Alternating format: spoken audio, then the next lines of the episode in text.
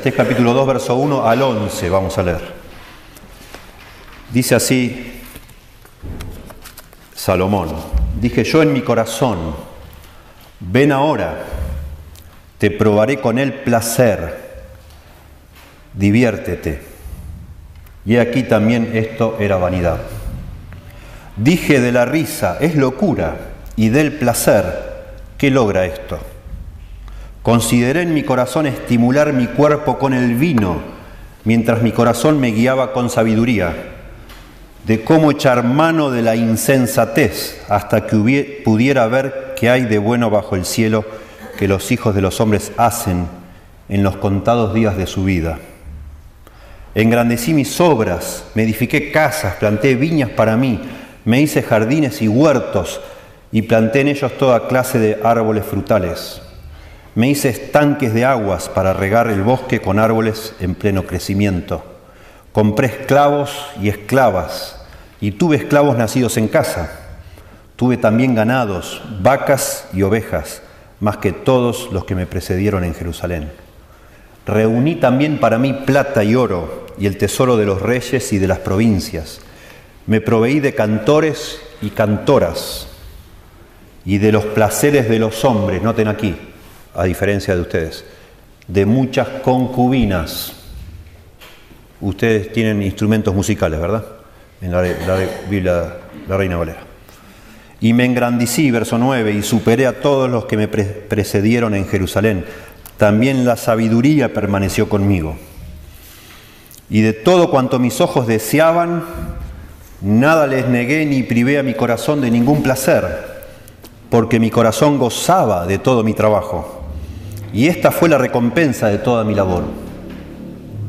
Consideré luego todas las obras que mis manos habían hecho y el trabajo en que me había empeñado y aquí todo era vanidad y correr tras el viento y sin provecho bajo el sol. Me impresionó mucho esta semana En mis lecturas y mi estudio para preparar esto, tropecé, por decir así, con el título de un libro que lo conseguí por internet, que hace unos años fue escrito por un estudioso llamado Easterbrook. El libro se llama La paradoja del progreso. El título, La paradoja del progreso, no está en español. Y el subtítulo dice algo así, dice, como la vida se pone mejor mientras que la gente se siente peor. Esa es la paradoja del progreso. Y este hombre demuestra, muy, muy exhaustivo libro, no lo he leído todo y pienso que lo voy a volver a citar más adelante mientras veamos Eclesiastés, porque es muy interesante la investigación. Él demuestra que por lo menos durante los últimos 60 años, su investigación es de la década del 50 hasta fines del siglo XX, en 50 años cómo el mundo progresó de una manera asombrosa en todo sentido. Sobre todo él enfatiza mucho la parte médica, la salud. Cómo cada vez vivimos mejor, con más confort, más comodidad, más avances, en todo sentido. Pero cada vez nos sentimos peor. Cada vez somos menos felices las personas. Me impresionó mucho eso.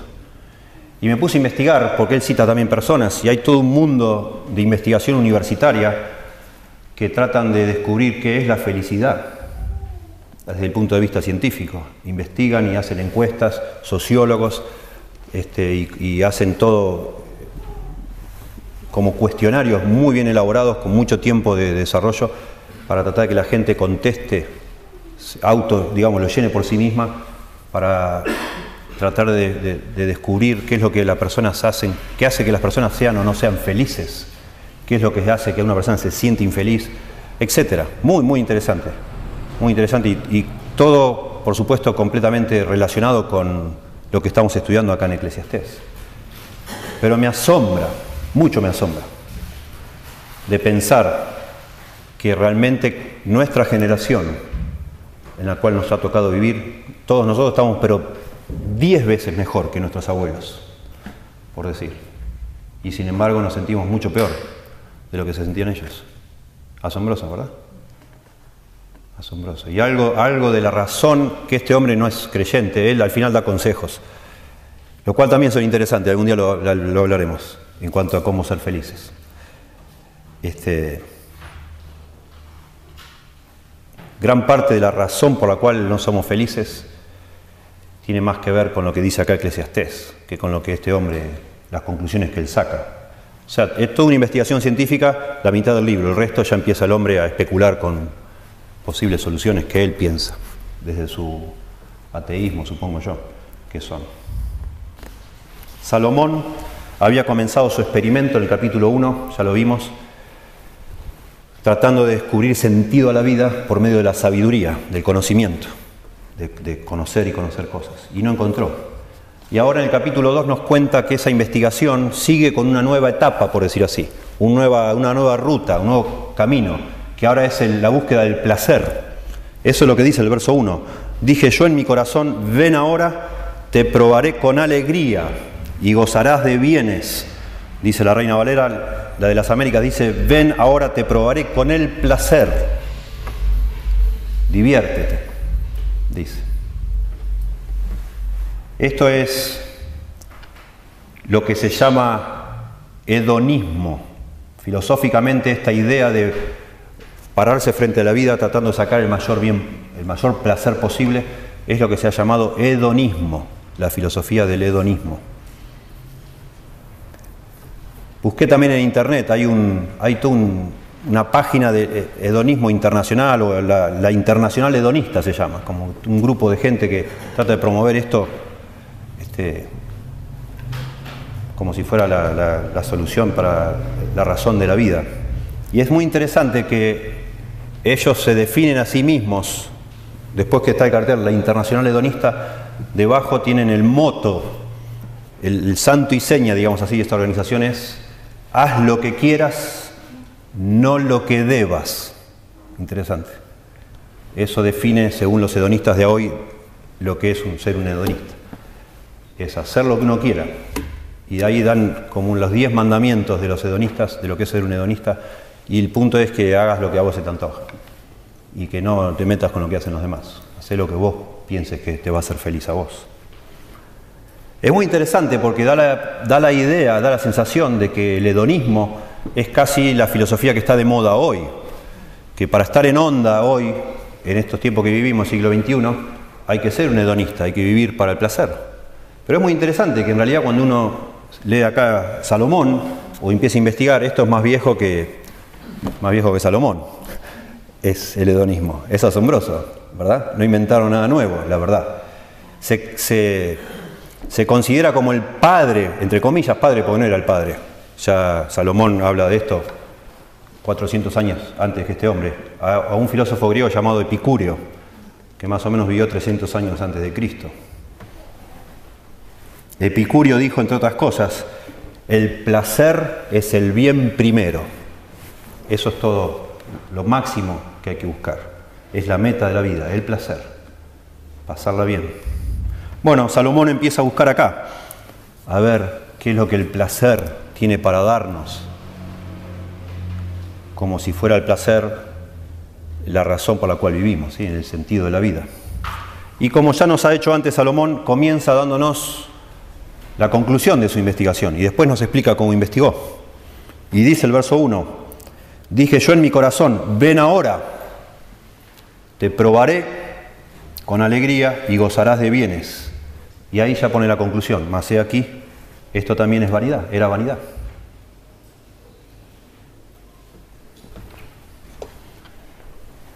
Parece ser que esto no es solo es el estilo de Salomón, era una costumbre de los antiguos hebreos de hacer estas cosas así. Dice un, un erudito en el hebreo, dice, se trata de un estilo de redacción utilizado frecuentemente por los autores hebreos, esto de poner la conclusión antes de demostrar cómo llegaron a la conclusión en el cual antes de darse una descripción más detallada del asunto, se indica su desenlace. Me, causó sorpresa un pastor muy conocido, Charles Schwindel, que hay muchos libros en, en español. Él dice, qué lástima que esta costumbre de los hebreos no la tengamos más nosotros. Sería tan bueno que avisaran cuando uno se va a meter a ver pornografía, por ejemplo, antes que se meta, avisen, que le avisaran. Esto que usted va a hacer le va a arruinar la vida te pusieron la conclusión al principio. antes de comprar una caja de cigarrillos a un adolescente y que vos supieras, miren, esto te va a matar. ¿verdad? Ahora lo están haciendo con los cigarrillos, pero con tantas otras cosas no, ¿verdad? Este, los hebreos parece que para ellos era normal, no era anticientífico, digamos así, ponerla este, al principio la conclusión y después explicar. Y eso es lo que hace de nuevo Salomón. Dice, también el placer no, no, llena, no satisface. Es vanidad, es, es vacío. Y de nuevo Salomón también habla de cómo empieza esta investigación como una, como una charla consigo mismo. Dije en mi corazón, ¿sí? Me propuse a mí mismo, la idea es de me determiné por mí mismo hacer tal cosa. Lo cual también es curioso, este hombre era el hombre más sabio de, toda la historia. Y es curioso que este hombre tan sabio, no se le habrá ocurrido, uno se pregunta, haber consultado con alguien, haber dicho, mira, ¿sabes qué estoy pensando? Estoy pensando investigar por esta área de la vida. ¿Qué te parece a vos? ¿Vale la pena o no vale la pena? ¿Me estoy metiendo en problemas? ¿Me arruinaré la vida? No, no pregunta a nadie. No consultó Salomón, aunque sea haber visto, bueno, a ver cómo le fue a mi papá con esto. El papá, pobre David, se arruinó la vida por, el placer, justamente. Este hombre tan sabio, ¿no? aunque sea no agarró un libro ahí que estaban las crónicas de David, su papá, a leer, ¿qué, ¿qué le pasó a mi papá con esto? Nada. No se le ocurrió orar, pedirle a Dios, por favor, mostrame, enseñame si esto que voy a hacer está bien. No, nada. El hombre determinó en su corazón y se largó nomás. El hombre dejó que su corazón le guiara, digamos, como diría el hedonismo también en el que vivimos hoy. Y metió la pata, porque esta, esta investigación que mientras la describe acá parece que él tuvo todo el tiempo el control de lo que estaba haciendo, le arruinó la vida a Salomón. Y otra vez, él la pone acá, como lo ha hecho hasta ahora todo lo que ha dicho, para que nosotros no intentemos lo mismo. Él pretende ser para nosotros un ejemplo de lo que no deberíamos hacer. Él se pone como una autoridad, él no está alardeando, Salomón, de ser el hombre más sabio, más rico, más poderoso que ha existido. Lo está diciendo como para que nosotros nos demos cuenta. Si yo, que tuve todo esto a mi disposición, no me alcanzó, no me sirvió, ¿cuánto más vos, que tenés tan, tan poquito? Ni lo intentes, no seas tonto. Y lo dice al principio, antes que nosotros sepamos cómo llegó a esa conclusión. Y es, interesante porque dice, ven ahora, te probaré con alegría y gozarás de bienes. Las, dos frases, esta de alegría y gozarás de bienes, las dos palabras son muy casi sinónimos en el original. Por eso la Biblia de las Américas, como yo les leí, dice, te probaré con el placer, diviértete. Es casi lo mismo, divertirse o tener placer, entretenete. Es la idea, está diciendo, bueno, Trata de, pasarla bien, de divertirte. Pero es, es interesante que en, sí, tanto en esta parte como en lo que sigue del, del, relato de Eclesiastés, nunca Salomón está en contra de la diversión. No dice que esté mal divertirse. Lo que pasa que acá es algo como artificial, es como una persona que dice, bueno, yo me tengo que divertir. Es como cuando estás a la noche y no te puedes dormir y decís, bueno, tengo que dormir, me tengo que dormir. Y te propones dormir y no te puedes dormir. Este hombre dice, bueno, me voy a divertir, me voy a reír. Eso es lo que está diciendo. Me dije a mí mismo, diviértete, ríete, reíte como un loco. Y al rato el hombre se dio cuenta que era un ridículo, que es absurdo, que no tiene sentido. No nos cuenta demasiado acá, enseguida pasa en el verso 3 a otro asunto, solo como que nos da la conclusión, ¿no? Dice, a la risa le dije, enloqueces, y al placer de qué sirve esto. La idea original es, a la risa le dije, eso es una necedad, qué estúpido. Es como si le dijera a la risa, al hablar a la risa, qué tonta que sos. Es como loco reírse, como reírse y reírse y tratar de vivir riéndose y pasándola bien y divirtiéndose y contando chistes todo el tiempo. El hombre se ve a sí mismo y se ve ridículo. Y le dice, ¿qué es esto? Y no nos cuenta mucho acá cómo logró eso, qué es lo que hizo esto del entretenimiento. Sin embargo, en, Primera Reyes, si ustedes quieren ir, por favor, un poco nos da como una idea de lo que puede haber sido esta, esta búsqueda de, de la risa, digamos así, del entretenimiento. Fíjese usted en Primera Reyes, capítulo 4, versos 22 y 23.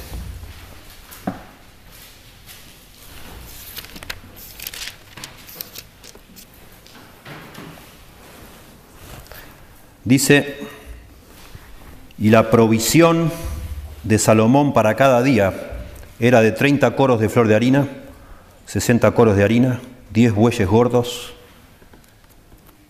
20 bueyes de pasto y 100 ovejas. Escuchen esto, piensen.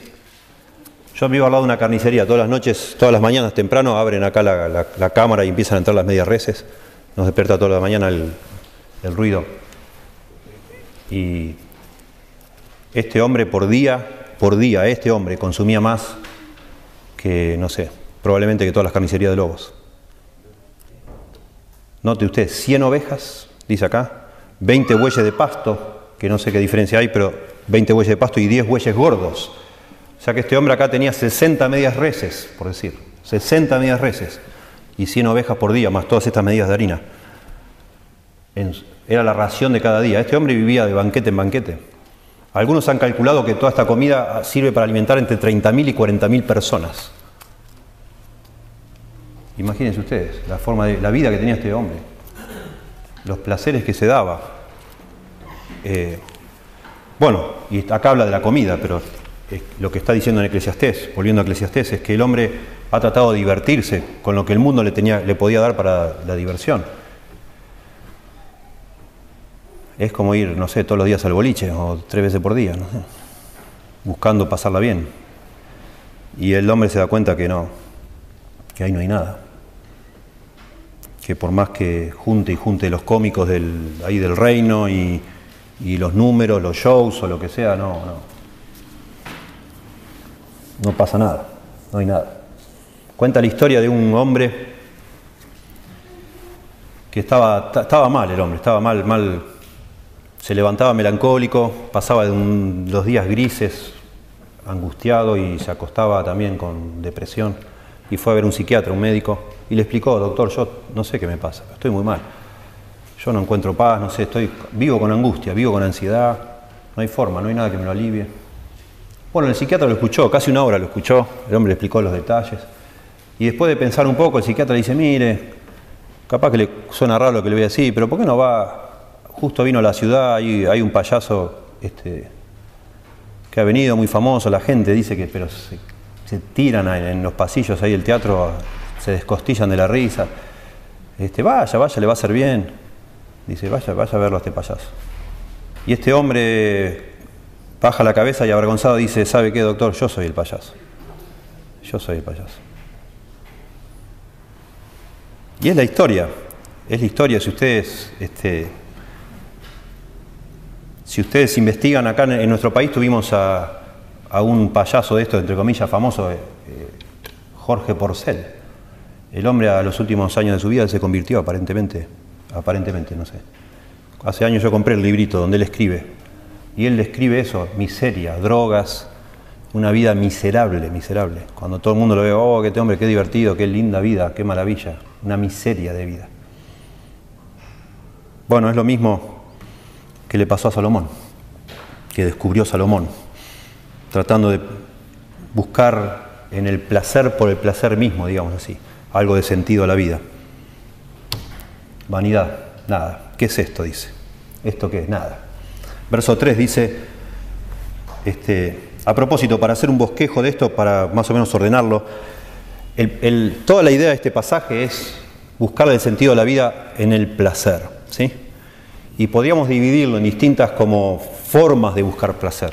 La primera que estamos considerando es la búsqueda del placer en la sensualidad. La sensualidad. Que no tiene que ver tanto o solo con el sexo, la sensualidad, vamos a ver, vamos a hablar del sexo al final, sino la sensualidad en sí, las cosas que agradan a nuestros sentidos. Este hombre probó con la risa, ahora va a hablar del alcohol, verso 3. Todo esto tiene que ver con la sensualidad. ¿sí? Después en el verso 4 en adelante vamos a ver lo mismo, pero él buscando placer en los logros humanos, hacer cosas, ¿sí? construir, producir, hacer, hacer, lograr metas. Es una forma de encontrar placer. Luego vamos a ver en el verso 7 y 8 el placer que dan las posesiones materiales. Este hombre cuenta también de todo lo que tuve esto, tuve esto, tuve lo otro, tuve lo otro, eh, enfatizando que él este, tuvo todo lo que una persona puede querer tener. Y al final el placer del sexo. Algunos han visto acá también el placer del arte, porque habla de los cantores, las cantoras, ¿no? y todas estas cosas. Puede ser, no sé. Pero estamos considerando entonces la búsqueda del placer en la sensualidad. Y él procura divertirse como puede, como un loco, digamos. Como si fuera de, de boliche en boliche, como decía la canción, acá en Argentina. Pero nada. Nada. Y ahora dice él que trata de ver si las bebidas alcohólicas le pueden ayudar. Verso 3. Propuse en mi corazón, otra vez, agasajar mi carne con vino. Y dice la reina Valera que anduviese mi corazón en sabiduría con retención de la necedad. Medio raro la forma que está traducido acá.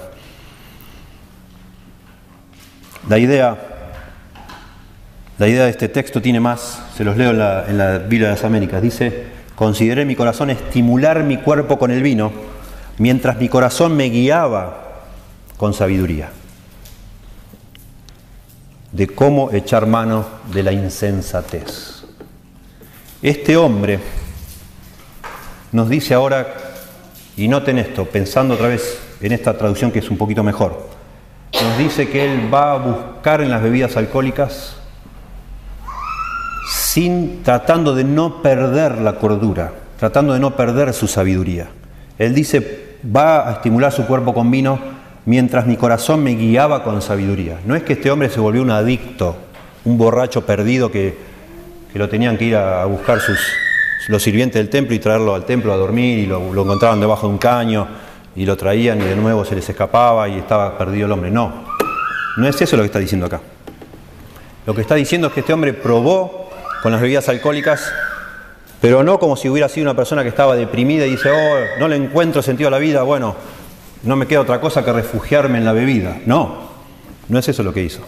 Lo que el hombre está tratando de decir acá con esta expresión, mientras mi corazón me guiaba con sabiduría, es que continuó su experimento como algo fríamente calculado, como algo que lo está haciendo él sin, sin este, perder la razón mientras lo hace. Sin embargo, él reconoce que al hacerlo está probando, por decir así, las profundidades de la necedad humana, de la insensatez que es la cosa más, más estúpida que hay. Pero lo hace, eh, parte de su experimento es como si él hubiera dicho, en vez de decir, uh, no, no le encuentro sentido a la vida, bueno, me voy a emborrachar, ya no me queda otra, ¿qué va a hacer? No tiene sentido esta vida, me emborracho y listo. No, lo que hizo es más bien algo como si hubiera dicho, hmm, a lo mejor hay algo que yo no conozco en esto de las bebidas. Voy a ver de qué se trata esto. Voy a abrir un poco mi mente a ver si acá en las drogas, le agrego yo esto, ¿no? Porque era la droga de esa época. A ver si en las drogas de pronto hay algo que yo me estoy perdiendo. Y ahí sí encuentro el, placer, digamos así, de, que puede dar el alcohol. A ver si le encuentro sentido a eso.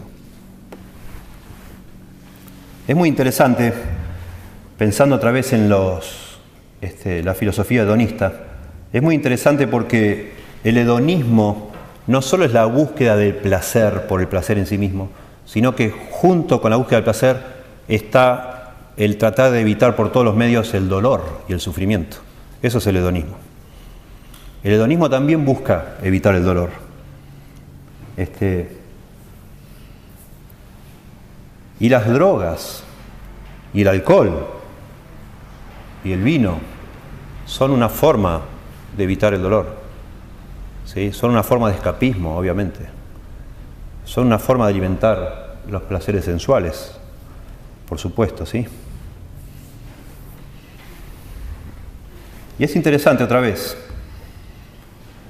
En la época que vivimos, por supuesto, hay gente que consume drogas de todo tipo ilegales. Muchas personas, cada vez más, toda parte del mundo. Pero es interesante que este, toda la industria farmacéutica, de la mano de los psicólogos, los psiquiatras, los psiquiatras sobre todo, ellos van desarrollando toda una tecnología química, farmacéutica, para inventar drogas,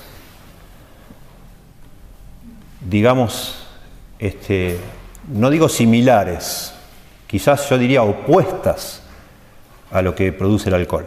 El alcohol y tantas otras drogas ilegales lo que hacen es estimular los sentidos por decir así, tratando de con ese estímulo encontrar un placer. Las drogas legales, por medio de la, de la farmacia, digamos, y de la psiquiatría, tratan de aplacar los sentidos de una persona. Tratan de bajar a uno, ¿sí? para, de alguna manera, con esas, esas emociones un poco nubladas, no experimentar tanta ansiedad y tanta angustia. Y eso es asombroso, otra vez en estas investigaciones yo les menciono de las universidades, es asombroso la manera exponencial en que nuestra cultura cada vez recurre más a las drogas para encontrar este, satisfacción, felicidad. Es impresionante, no usted no, no nos podemos ni imaginar nosotros las cifras que se manejan, los millones de millones de personas que consumen drogas. Estuve tratando, pero no quise meter mucho acá, estuve gastando bastante tiempo en, en internet mirando los distintos tipos de ansiolíticos, antidepresivos, etc.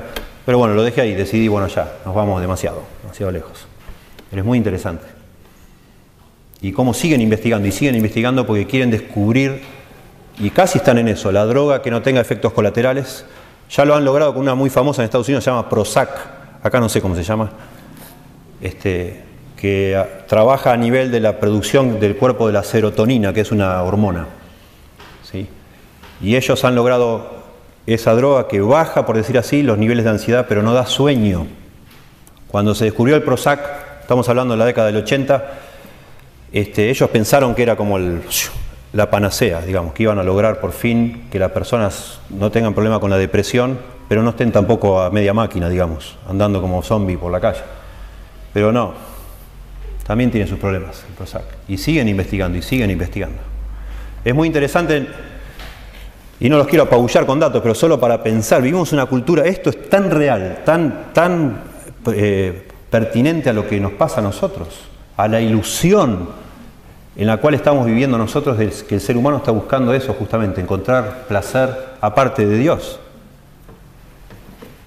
En, 1932, un hombre llamado Aldous Huxley, un filósofo inglés, él escribió una novela que está traducida al español llamada Un mundo feliz. La traducción quizá mejor sería Un mundo magnífico. Y es una novela bien cortita. En Estados Unidos es de lectura obligatoria en la, escuela secundaria de los chicos. La puede leer un muchacho, la va a entender. Es, impresionante la novela. Comienza la novela escrita por un filósofo, que era un filósofo existencialista, que es parecido al hedonismo, es como vivir, la vida no tiene sentido, dice el existencialista. Hay que tratar de disfrutarla, no hay sentido, no lo busques, porque no lo tiene, solo disfrutar lo más que puedas, porque te vas a morir pronto. Y en la novela esta es impresionante, es una sociedad en el futuro donde ya se ha disuelto la familia, a los bebés ya no los tienen las madres, sino los, los hacen por inseminación artificial los alimentan por máquinas y todo y los condicionan, los van separando por medio de la genética. Miren, en 1932, ¿eh? escrito eso. Les van separando a los que van a ser obreros, los educan de una manera, mientras duermen de noche los van hipnotizando y, así cada uno vive en distintos estratos, pero lo que me sorprende mucho, que todo el tiempo la idea de este mundo feliz es que la gente vive para el placer. El objetivo de ese mundo es disfrutar, de todas formas posibles y promiscuamente también, sexualmente, con libertad sexual completa. Pero es impresionante que en esta novela este hombre, en 1932, dice que cada persona tomaba una droga, cada día, y a veces varias veces por día.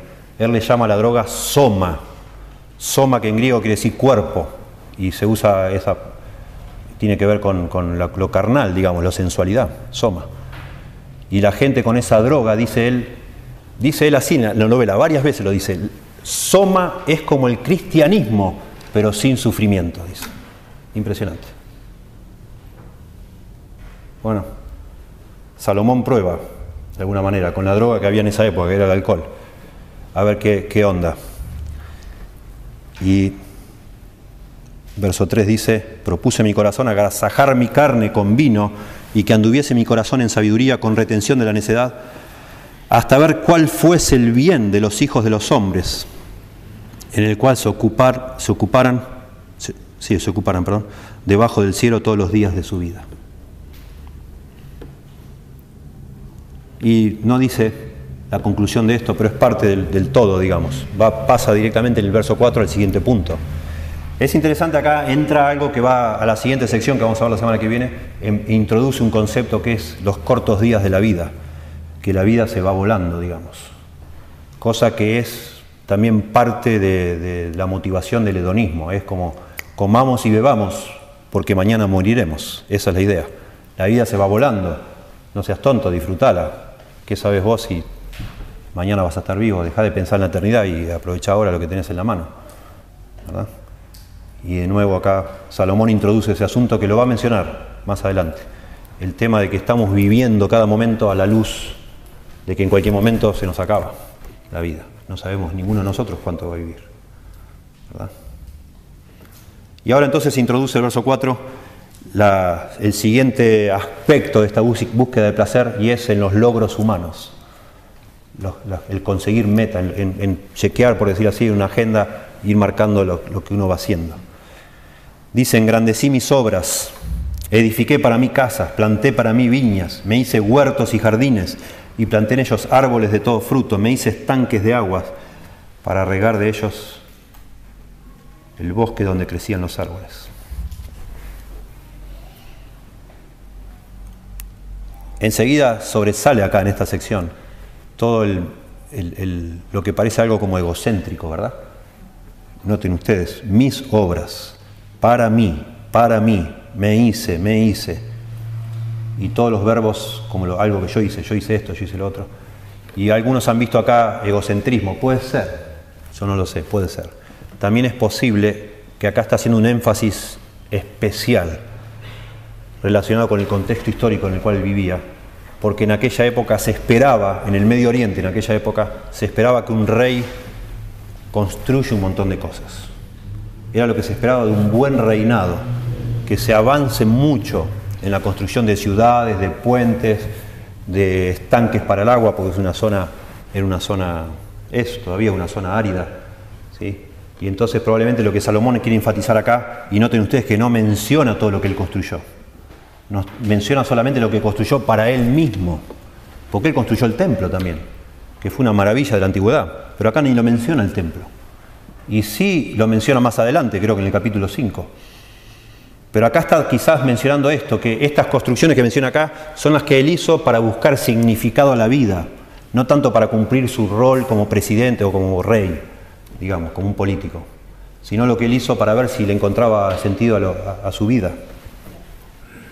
Los arqueólogos han encontrado muchísimos documentos ya donde muestran lo importante que era en aquella época construir y construir cosas para un rey. Yo puse acá mis notas solo dos ejemplos. El rey Mesha este, de Moab, en una inscripción que se encontró en una piedra, dice así, yo Mesha, hijo de Quemos, rey de Moab, y yo edifiqué Baal Meón, haciendo un embalse en ella, y edifiqué Cariatén, y fui yo quien edificó Carjoj, estoy salteando pedazos. Pero me asombró esto, el muro del bosque y el muro de la ciudadela. Yo también edifiqué sus puertas y sus torres.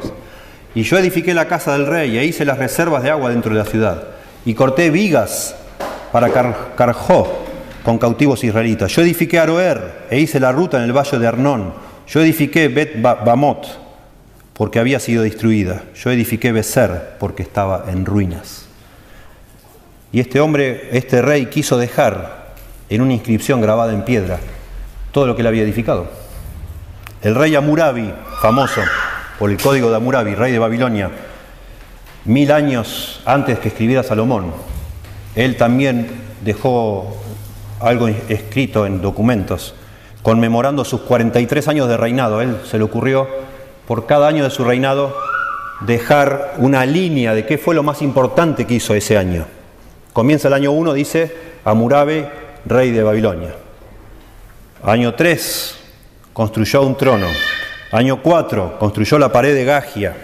Año 5, él construyó ta ta ta ta. Año 6, él construyó. Año 9, el canal llamado Amurabi Gegal fue cavado. Año 12, él construyó un trono. Año 25, la gran muralla de no sé dónde.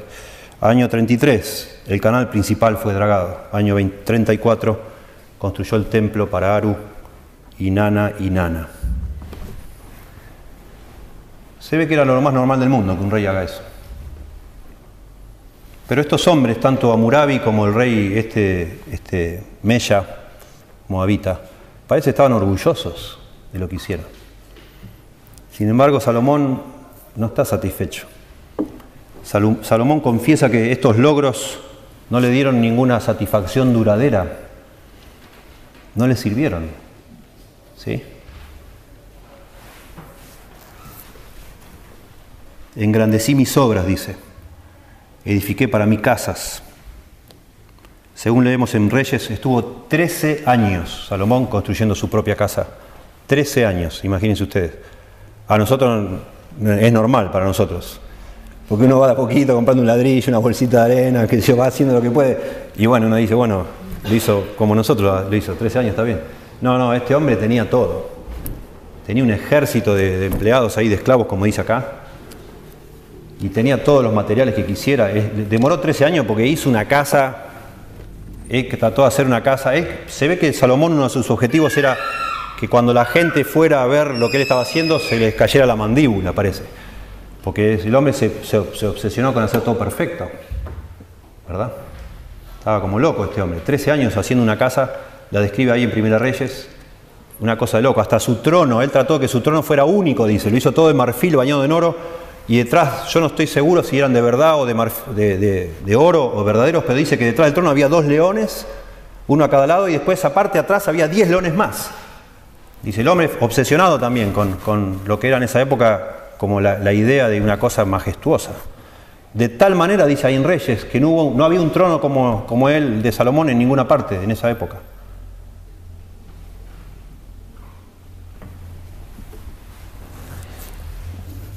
Algunos estudiosos también acá les llama la atención cuando dice, verso 5, me hice huertos y jardines y planté en ellos árboles de todo fruto, que este hombre está como tratando de reedificar el jardín del Edén.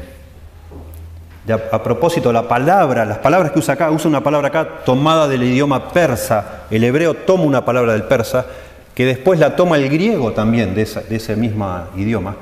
Y de ahí sale la palabra, la palabra paraíso, la palabra paraíso que usamos nosotros, o que se usa en la Biblia, hablando del paraíso, es la idea de, un huerto, de un jardín. Y está relacionado, por supuesto, con el jardín del Edén. ¿Sí? No sabemos, pero este hombre ha querido hacer también algo excepcional, fuera de serie. Y podemos imaginarnos casi como un zoológico ahí, por lo que dice también en Reyes, que traía, hacía traer animales exóticos de todas partes. Y en algún lado los ponía, obviamente. Y acá está diciendo que hasta está diciendo que hizo estanques, que también hacer un estanque en aquella época con canales, conductos, tampoco es algo tan simple. No es tan simple. Nosotros vivimos años en California donde tampoco llueve casi nunca. Llueve, no sé, en un año, si llueve 10 días, en un año es mucho. No llueve nunca. Y están todas las montañas, uno va, va, va con el auto y están todas las montañas, por lo menos por nosotros vivíamos, se ve todo el acueducto que viene del estado de Oregon, de arriba, del norte. Y uno se pregunta, qué barbaridad, ¿quién hizo esto? ¿Cómo lo, cómo lo hicieron? Bueno, uno sabe que lo hizo un ingeniero holandés, etc. Averiguás, pero decir, qué increíble, qué obra terrible. Bueno, imagínense en un contexto similar, porque es similar allá en Israel a lo que es California, y en aquella época, este Salomón se armó estanques, reservorios de agua y hizo todo conductos para llevar el agua a donde él estaba criando los árboles, estos que dice acá, este, y para tener unos jardines impresionantes. Impresionante. En el, libro de Cantar de los Cantares menciona de esos, huertos, esos viñedos que él tenía y la cantidad de dinero que le costaba mantenerlos por toda la gente que lo atendía. Bueno, una cosa fuera de serie es el punto acá. El hombre, el hombre se jactaba, o, pretendió por lo menos lograr mucho para ver si eso le daba satisfacción, y no le dio. Y a mí me hizo pensar, buscando ejemplos de la vida cotidiana, me hace pensar mucho esto parecido a lo que hace un deportista. Así como los reyes construían cosas, se esperaba de que construya y él quiso ser como el, más grande de todos los constructores. No sé. Este, así se espera, no sé, que un deportista sea campeón. Y la verdad, cuando uno se pone a, averiguar de la vida deportista, o si alguno de ustedes ha practicado deporte en cierta forma más o menos seria, usted se da cuenta que hay, uno necesita cierta motivación para cada día hacer el entrenamiento, hacer el esfuerzo, prohibirse de hacer esto, prohibirse de comer esto, prohibirse de comer lo otro. O sea, es como una vida asceta completamente, ¿verdad? Lo contrario a esto de la sensualidad que habíamos visto antes. un deportista se vive realmente exigiéndose. Y para eso se imagina o se pone, no sé, metas y se imagina que al lograr esas metas va, a sentirse mejor, va, no sé, va a, ser, va a ser alguien o no sé. Sueña uno con la gloria cuando es un deportista. Como que al lograr eso, el logro de tener eso, le va a hacer a uno, no sé, al día siguiente lograr eso va a ser una nueva vida, parece. Y casi todos los deportistas que usan esa, digamos así, ese mecanismo para motivarse, luchan terriblemente con la depresión. Porque al día siguiente que lograron lo que tanto les había costado cuatro años entrenando para una medalla olímpica, al día siguiente la vida sigue igual. Es todo lo mismo.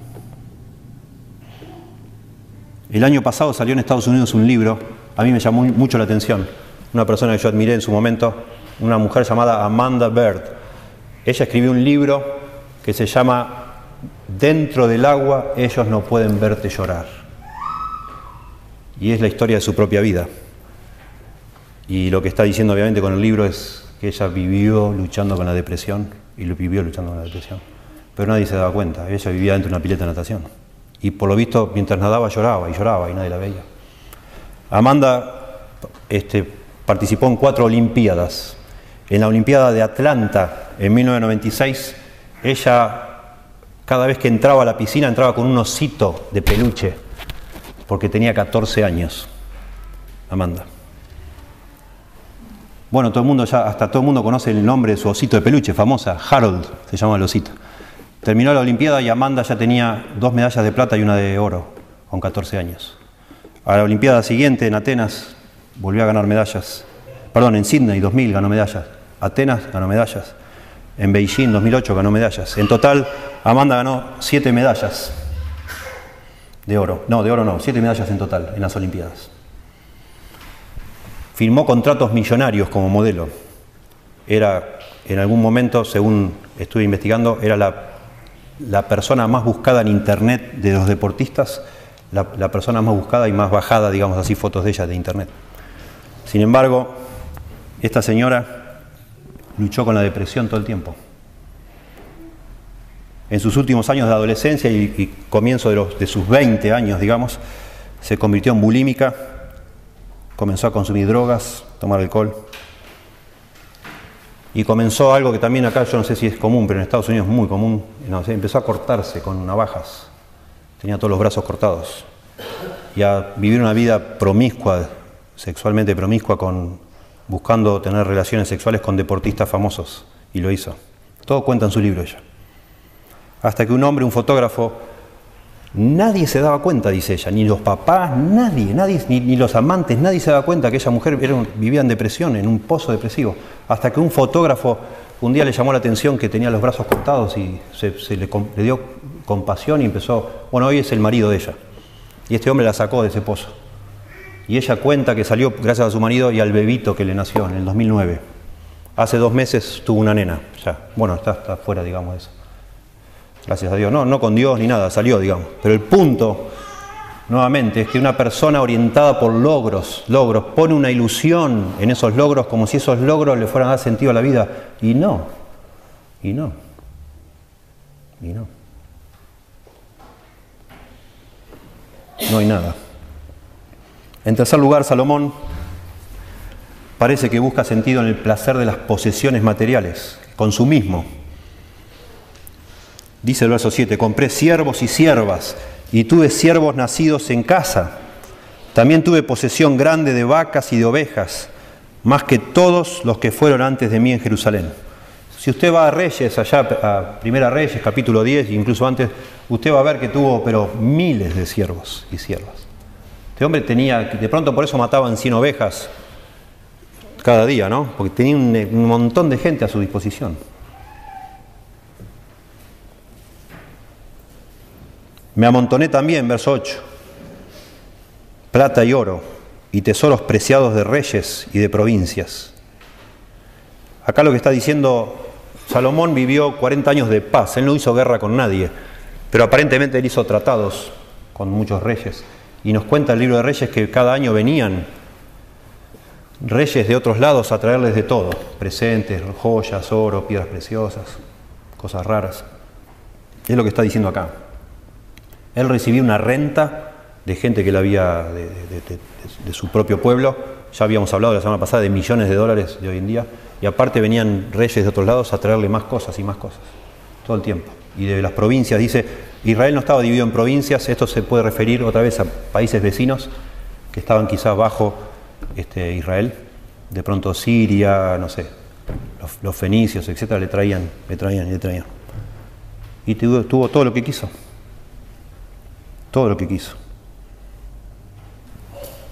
Aún dice, me hice de cantores y cantoras, que también en aquella época era algo típico de una corte real, tener ahí los cantores que le cantaban cuando quisiera al rey. Ahí tenía su coro, su orquesta, su banda, lo que sea. ¿Verdad? Y nada, y nada. Ya nos dijo la conclusión al principio, ahora va a otra conclusión al final. Aún con eso, nada. Él tuvo todo lo que una persona quisiera tener y nada.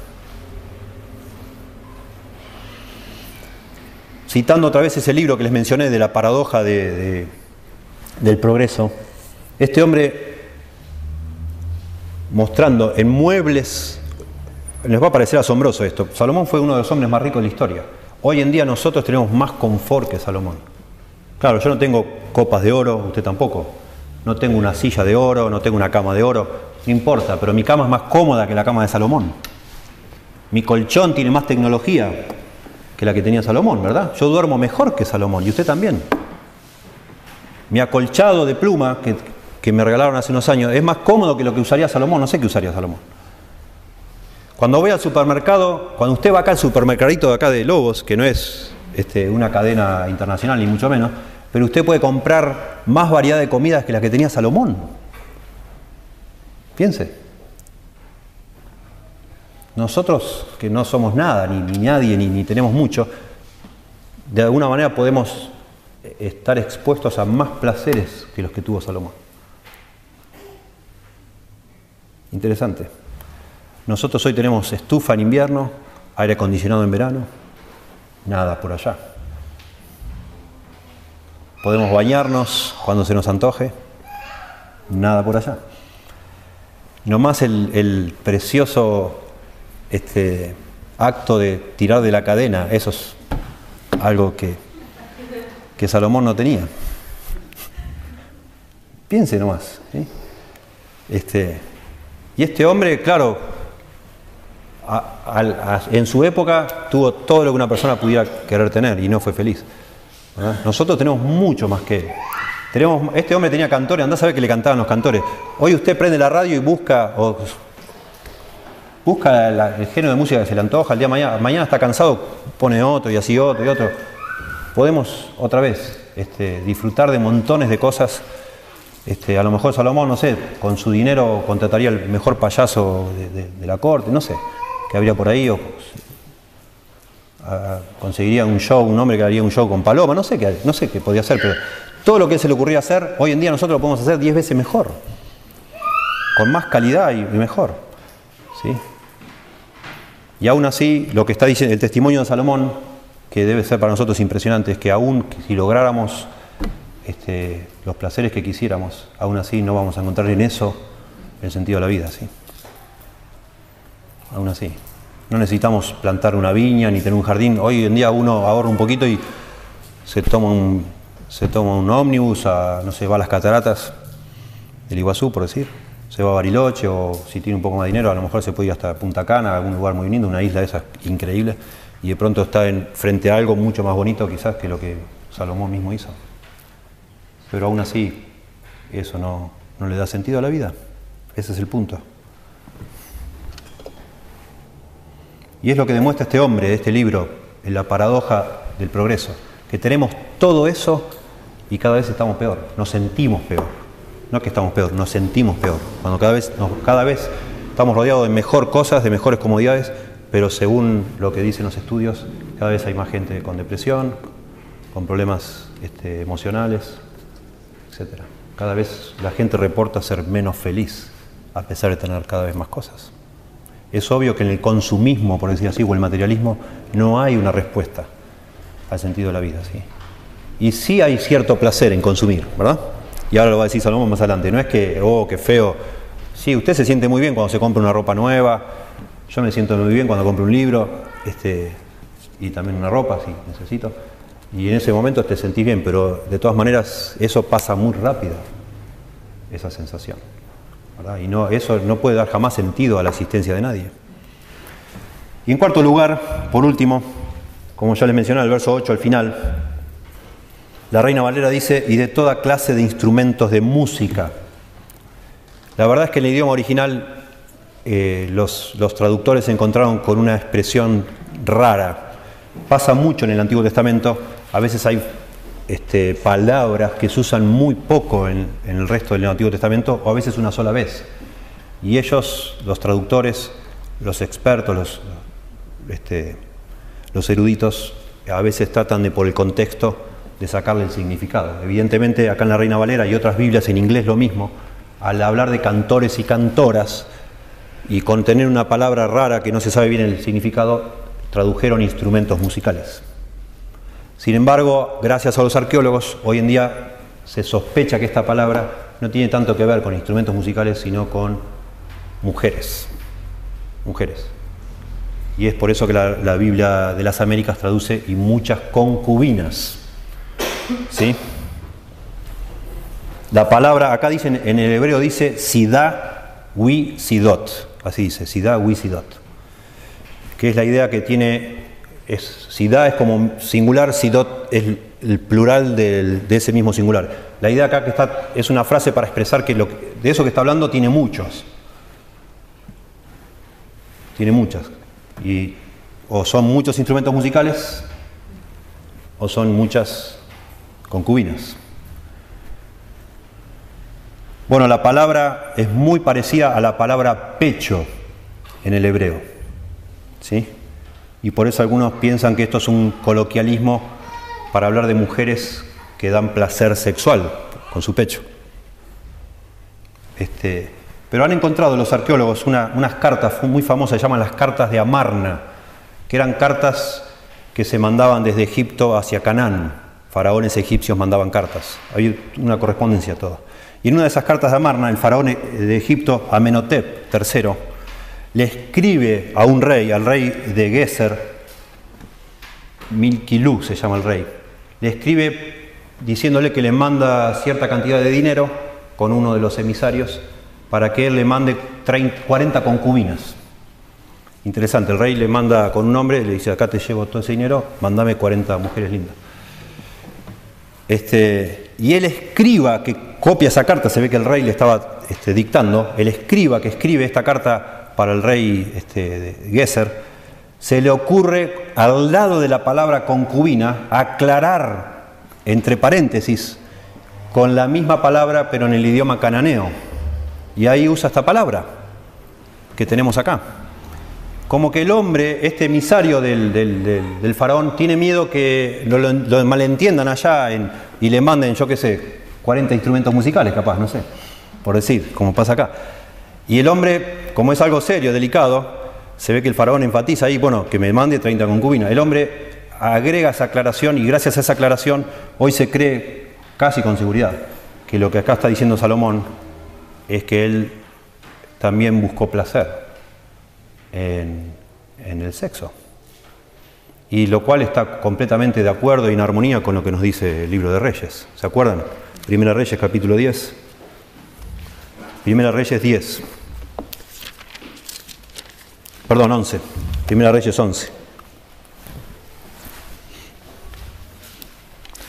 Dice, pero el rey Salomón,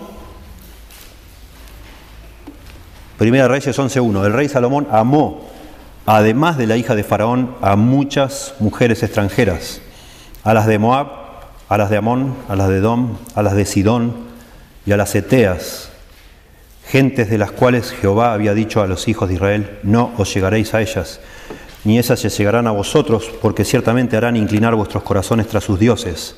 A estas pues se juntó Salomón con amor, verso 3, y tuvo setecientas mujeres reinas y trescientas concubinas, y sus mujeres desviaron su corazón.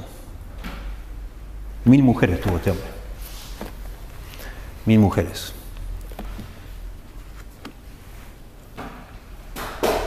Y otra vez, la conclusión de todo esta, esta vida de desenfreno o de placeres, esta vida hedonista de buscar placer en, en los sentidos, no le llevó a no le llevó a encontrar el sentido de la vida, ¿sí? A propósito, no, no, les, no les leí la definición de lo que es hedonismo, me doy cuenta ahora. El hedonismo es la doctrina filosófica basada en la búsqueda del placer y la supresión del dolor y de las angustias, como objetivo o razón de ser de la vida. Es la búsqueda del placer como el sentido de la vida. Eso es lo que propone esta idea y esa es, es de alguna manera una de las ideas más fuertes bajo la cual hoy vivimos nosotros, con esa idea, que tenemos que pasarla bien, tenemos que disfrutar. Leía hace unas semanas o hace unos meses, salió en un diario que Argentina está como uno de los primeros países en el ranking de los países donde la gente más busca placer. Es uno de los países donde más feriados hay. Investigan ellos ciertos, usan como ciertos parámetros para saber qué país es más orientado al placer y cuál menos. Y uno de ellos es, bueno, la gente acá, los fines de semana, ¿qué hace la gente los fines de semana? Y ustedes saben qué hace la gente los fines de semana. La gente en este país vive para el placer, se endeuda por el placer, trabaja por el placer. ¿sí? En los trabajos, no se hagan lobos, en Buenos Aires la gente en los trabajos es, es, soportar la semana hasta que por fin el fin de semana uno puede salir a divertirse. Y el trabajo es el medio para lograr el fin que es divertirse, el placer. Algunos es ir a la cancha de fútbol, ese es su placer, ¿no? Y están ahí como templos para personas, ¿no? Y otros, obviamente, salir este, como sea, a donde sea, ¿no? que, les, que les guste. Pero es así, es, en nuestro país, quizá Brasil, es otro así, es, sí está orientado en eso. Bueno, Salomón dice, no es, acá no hay nada, no vas a encontrar nada. Vivimos en épocas, como dijo Pablo, que iban a venir en algún día, algunas épocas, donde las personas serían amadores de los deleites más que de Dios, dice, 2 Timoteo 3:4 amadores de los deleites más que de Dios.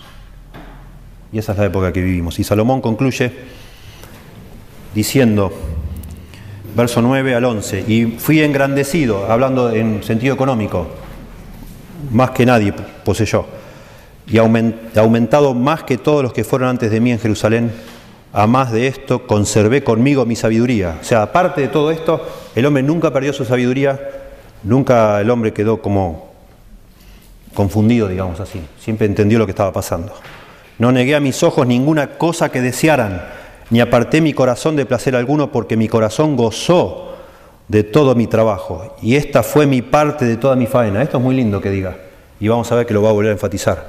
No está diciendo que no disfrutó de la comida, de los banquetes, de lo que fabricó, de lo que tuvo, de las mujeres. Él lo disfrutó. Dice acá que sí lo gozó.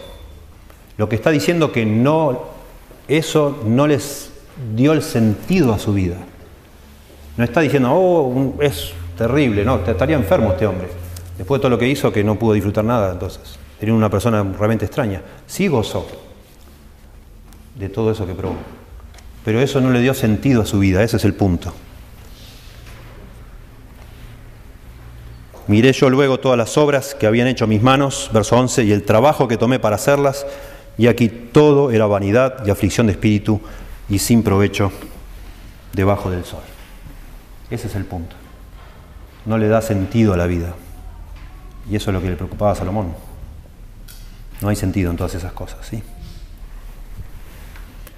Bueno, nosotros de alguna manera, concluyendo, estamos bajo la misma este, tentación de dejarnos de alguna manera deslumbrar por todo lo que este mundo ofrece y pensar que ahí vamos a encontrar algo. Bueno, no vamos a encontrar nada. ¿sí? Los placeres, según la Biblia, este, lo que ofrecen los placeres es algo siempre pasajero, nunca perdurable. Es algo que es efímero. Es un momento y al momento siguiente ya no hay nada. ¿Sí? Dice el verso 11, miré yo luego, interesante esa, esa frasecita, luego. Luego que hice todo esto, a la mañana siguiente, me di cuenta que todo era vanidad y aflicción de espíritu. A la mañana siguiente. Así son los placeres, ¿sí? Los placeres sensuales hacen promesas de dar mucho, pero dan muy poco y nada permanente. Los placeres sensuales ofrecen abrirnos los ojos, pero en realidad nos ciegan a lo que realmente vale la pena en la vida. Los placeres sensuales nos desilusionan. Y muchas veces nos convierten en hipócritas. Empezamos a vivir una simulación de mostrar algo que, que no es. Estamos desilusionados, estamos mal, y así como Amanda nadaba y lloraba mientras nadaba y nadie se da cuenta, nosotros a veces cuando una persona elige en la vida encontrarle sentido a la vida a través de los placeres, parece que es un, este, un don Juan o no sé cómo le dirán, no sé, un, fenómeno, una persona re piola, como dirían los jóvenes, pero en realidad detrás de eso no hay nada. Es toda una farsa, es mentira. Bueno, me doy cuenta que usé mucho del tiempo. Quería ir al Nuevo Testamento a enfatizar otros, digamos, el aspecto positivo de esto, pero ahí lo dejamos. Este, total, seguimos acá en, en Eclesiastés. Por supuesto, este, la vida sí tiene sentido. Esto enfatizamos siempre y por las dudas, porque se está grabando y de pronto hay gente que escuche esto aislado algún día de lo que vimos antes, lo que está acá Salomón es haciendo todo una, como un experimento de buscarle sentido a la vida sin Dios, debajo del sol, dice. Sí, por supuesto, sin Dios nada tiene sentido. Ahora va llevándonos poco a poco a la conclusión, Salomón, de que en esta vida, que Dios como Dios la ha hecho, debajo del sol, por decir así, aparte de Dios, hay algún, algo hay para sacar de esta vida. Y está relacionado con el placer. Cierto placer hay, como dice acá, Él tomó placer en esas cosas. Pero no hay sentido. Sin Dios no hay sentido en esta vida. Es un sinsentido. Podés plazar algo de placer, pero ya, nada más que eso. Jesucristo vino para darnos vida y vida en abundancia, dice la Biblia. Y cuando uno tiene al Hijo, dice la, vida, dice la Biblia, tiene la vida. El que tiene al Hijo tiene la vida. El que no tiene al Hijo de Dios no tiene la vida.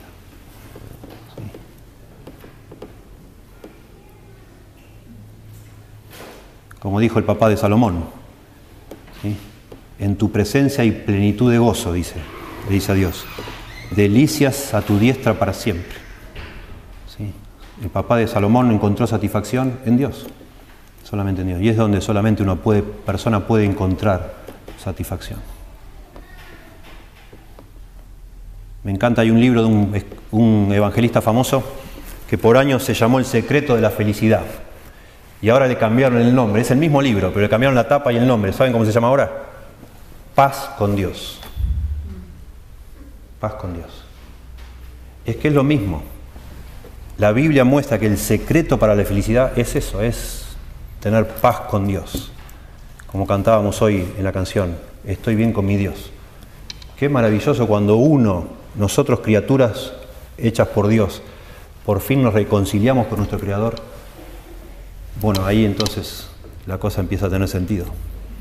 Mientras andamos por este mundo manoteando todo lo que podamos, pero de alguna manera huyendo del Creador, nada tiene sentido hasta que no nos frenamos y en los términos de Dios nos ponemos a cuentas con Dios, nos reconciliamos con Él por medio de lo que hizo Jesús, arrepintiéndonos de nuestro pecado y encontrando por medio de Jesús perdón para nuestros pecados y paz con Dios, hasta que no pase eso, estamos como el fugitivo ese de la película que vivía escapando, escapando, escapando. Y si de pronto en tu escapada, bueno, algún placer puede llegar a tener, algo te puede llegar a disfrutar, no sé pero la realidad que en, términos generales es una desgracia. La vida así. ¿sí? Frená y arregla tus cosas con Dios. Hay una, hay una forma de hacerlo a través de Jesús.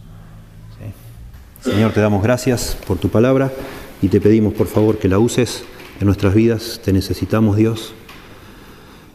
Y a veces el problema es que no lo reconocemos, no nos damos cuenta. Estamos realmente completamente sedados, adormecidos, narcotizados por todo lo que este mundo nos ofrece, nos ha ofrecido, y no nos damos cuenta que por sobre todas las cosas te necesitamos a ti, Señor. Necesitamos ponernos a cuentas contigo, arreglar nuestra enemistad contigo, Señor.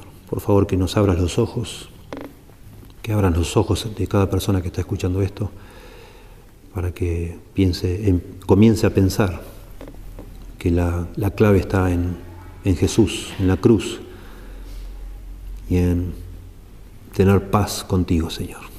Damos gracias por tu palabra, pedimos que la bendigas en nuestros corazones, en nuestras mentes, en el nombre de Cristo Jesús. Amén.